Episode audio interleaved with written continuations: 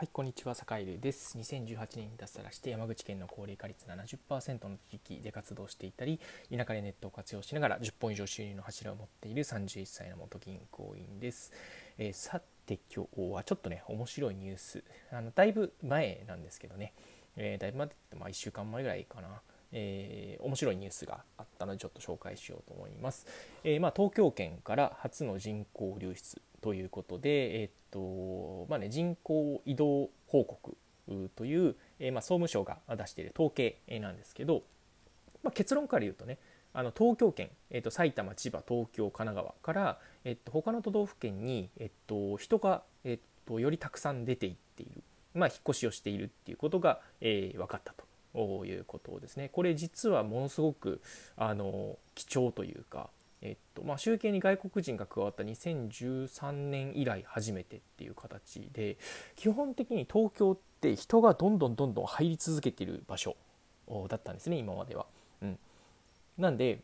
え、地方の人口減少の結構大きな要因というのが、えっとまあ、東京に人が吸い寄せられているからっていうところだったわけです。えー、これはもうもう皆さん、はいはい、そうですよねと分かるよという感じなんですけど、今回何がすごいかというと、えー、っとまあ、東京から地方に引っ越しているっていう数字は、えっとまあ、そこまでこう大きくねあの変わっているわけじゃないんですけど、えー、東京に入る人、えつまり地方から東京に引っ越しをする人っていうのは結構ガクッと減ったっていうところが、えー、結局なんだろう東京の、えー、人口東京から人がこう減ったっていう要因になってですね、えー、ちょっとねあのややこしいんでもう一回話すと、えまあ、東京から人が減る要因ってまあ2つあるわけですよね。1つはまあ東京から引っ越しをする。人が増えた、うん、で2つ目これがポイントなんですけど地方から入ってくる人が減った。これねこの2つ目が結構ミソかなと思っていて、えー、東京に引っ越す人が減った。もうこれね今あのコロナウイルスの影響であの上京する人が減ったっていうことだと思うんですけどこれにね大きな大きなヒントが含まれてるんじゃないかなと坂井は思っています。結構なまあ地殻変動じゃないかなというふうに思っています。うん。えー、何かというと、えっと、やっぱり、えっとまあね、今地方ってこう移住だ移住だと。うんえっと、移住者をどんどん呼び込もうっていうことは結構頑張っていたりするんですけどあれ？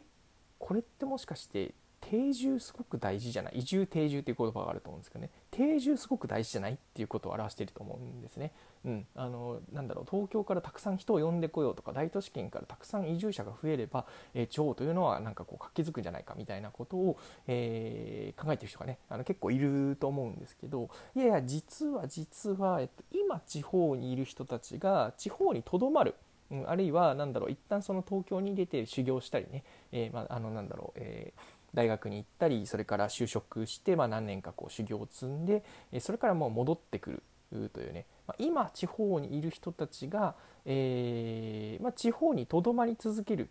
ま、地元を大事にし続けるっていうことができるだけで、え、意外と、えー、東京一挙集中っていうのはなくなる。でそれがなくなるとどうなるかというと今ね結構あのなんか移住定住の取り組みをやっていると結局なんだろう移住者の奪い合いだよねみたいな話がを、ね、結構聞いたりするんですけどいや実はそんなことはなくて、えっと、毎年えそれこそ、えっとまあ、数年前のデータねちょっと今どうか分かんないんですけど毎年ね、えっと、地方から東京に流れ出てる人数って大体12万人とかそんなもんなんですよね。で地方の人口が、えっと、再生産えー、つまりその子どもの数がちょっと安定する移住定住の数というのが実は6万人ぐらいなんですね。6万人、うん、これ藤山先生というですねあの有名な地方創生系の先生があの試算しているデータなんですけども、えーまあ、大体そのねあの地方の人口が、えっとまあ、子どもの人口が安定するには大体5万7千ぐらいの人の人が、えーまあね、あの地方に移住すればいいと。移住だったり移住だってまあ定住ですね。定住すればいいと。いう感じなんですけどここから何が言えるかというと毎年12万人東京に流れてるんですよ。でそのそのうち半分をとど、えー、め置くだけで、えー、意外といいと。だから別に取り合ってるわけじゃないんですよね。取り合っているわけではない。えー、単純に今いる人たちっていうのを、えー、ね、今100人取られてるとしたら50人取られないようにするまあ、取られる取られないって話もちょっとおかしいかもしれないですけど、えー、と50人、えー、まあ要は半分が地元に残れば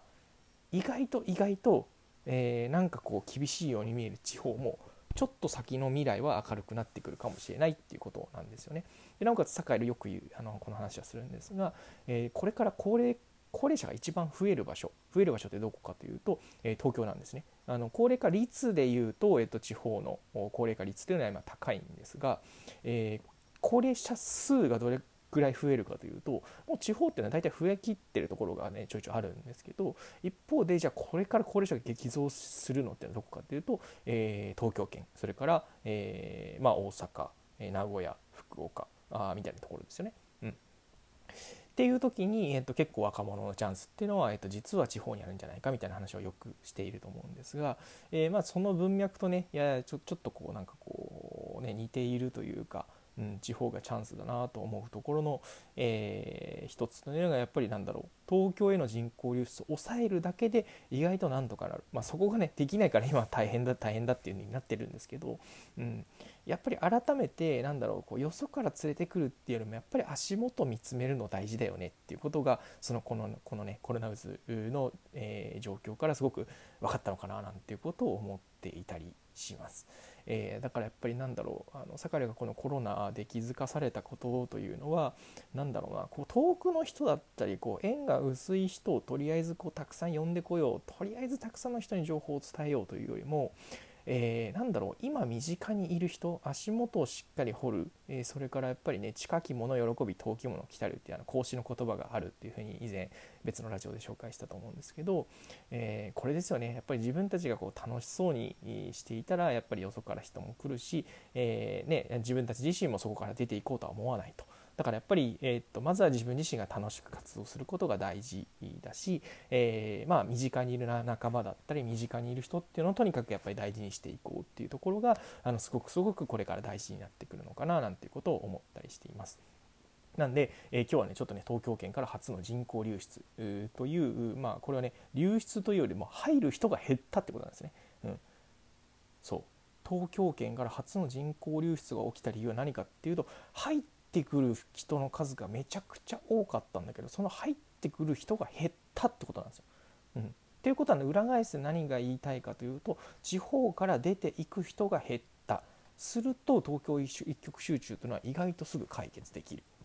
かもしれないと。こういう感じになっているということですね。これはね結構大きな潮目の変化だと思っているので是非ちょっとねあの皆さん意識的に、えー、ちょっとねあの来月のこれ7月の統計結果だったので8月がどうなるかっていうのをちょっとまたねあの楽しみにしたいなと思っています。というわけで今日は、えー、ビッグニュース、えー、まあ、東京圏から初の人口流出というテーマでお話をしました。はい、それでは今日も良い一日をお過ごしください。それでは